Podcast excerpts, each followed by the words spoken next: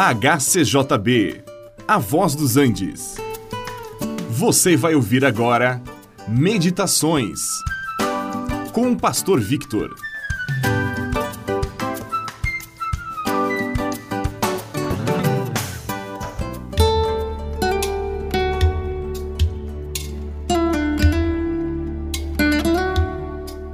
O apóstolo Paulo escreveu na sua segunda carta aos Coríntios, no capítulo 6, dizendo: Não vos prendais a um jugo desigual com os incrédulos.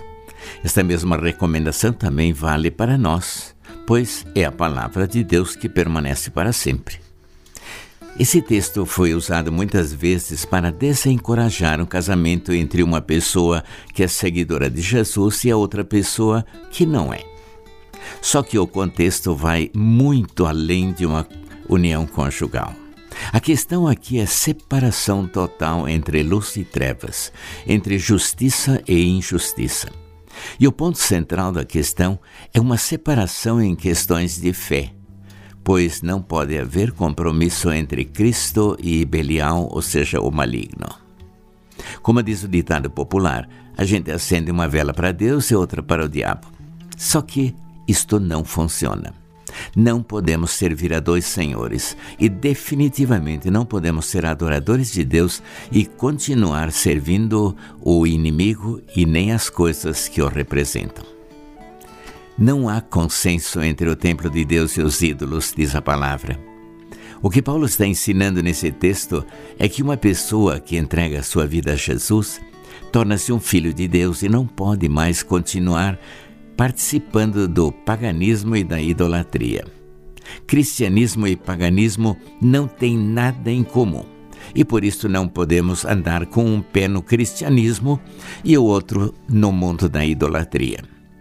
Uma vez que nós tornamos filhos de Deus, mediante a aceitação de Jesus e entrega a nossa vida a Ele, Devemos então separar-nos do mundo da idolatria, do paganismo e de toda forma de pecado. Deus diz: saí do meio deles, apartai-vos do meio deles.